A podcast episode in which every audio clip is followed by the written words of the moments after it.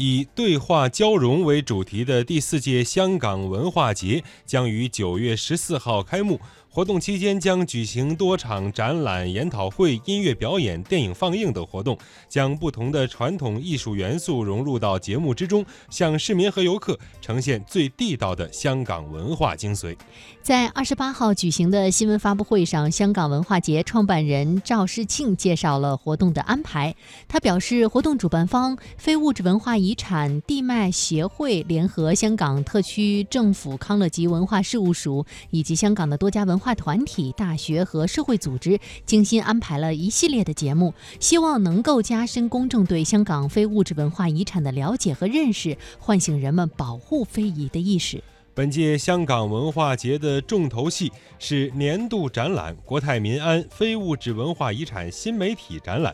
展览将以历史事件为主轴，向人们介绍香港多项非遗文化。除了文字、图片和实物等传统展品部分之外，展览还将运用多媒体技术带来互动体验，如武术动画全谱、客家舞麒麟、太平清教现场等。在活动期间，将会举办第三届非物质文化遗产市集，呈现多项文化表演，包括户外演奏会、龙狮文化汇演、客家麒麟及功夫文化药香江等。市集将为人们带来多款传统地道的小吃，还将会展出一顶五十五尺高的花炮王，让人们有的吃、有的看、有的玩。另外，由彭莹仙馆香港道乐团带来的道教音乐会将于十月十七号晚间举行，首次加入了中国四大名著的元素，为传统宗教音乐加入引人入胜的故事和情节。